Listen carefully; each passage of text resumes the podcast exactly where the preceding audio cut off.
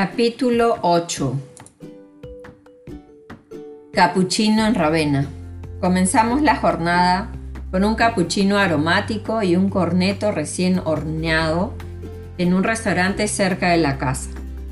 Antes de dirigirnos a la playa, hicimos una parada en el supermercado Eurospin. Los duraznos tentadores atrajeron mi atención.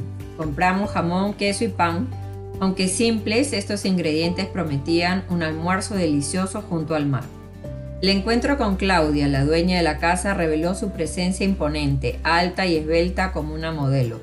Le pregunté si alguna vez había estado en Sudamérica. Me dijo que no, que más bien habían vivido varios años en New Orleans.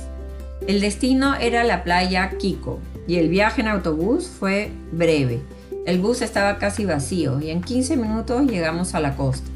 Pagamos por el alquiler de una sombrilla y dos tumbonas. El mar es caliente en la orilla y más fresco en las profundidades. Una barrera de rocas actuaba como guardiana, manteniendo una frontera natural entre las aguas profundas y la costa.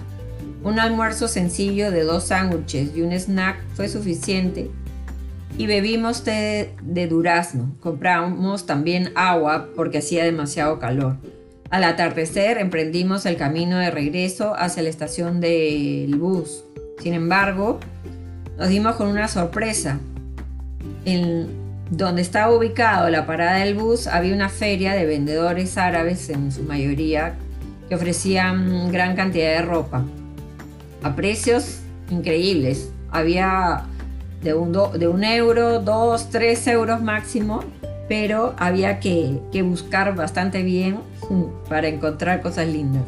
Caminamos varias cuadras hasta llegar a la parada del bus y una vez que llegamos al centro vi eh, grupos de turistas que pasaban con sus auriculares sumergidos en sus propias narrativas auditivas.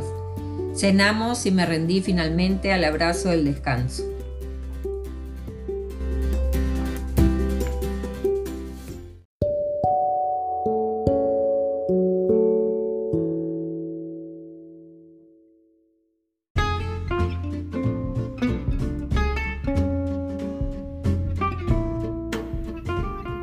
Si quieres apoyar este podcast, déjanos tus valoraciones y comentarios en Spotify.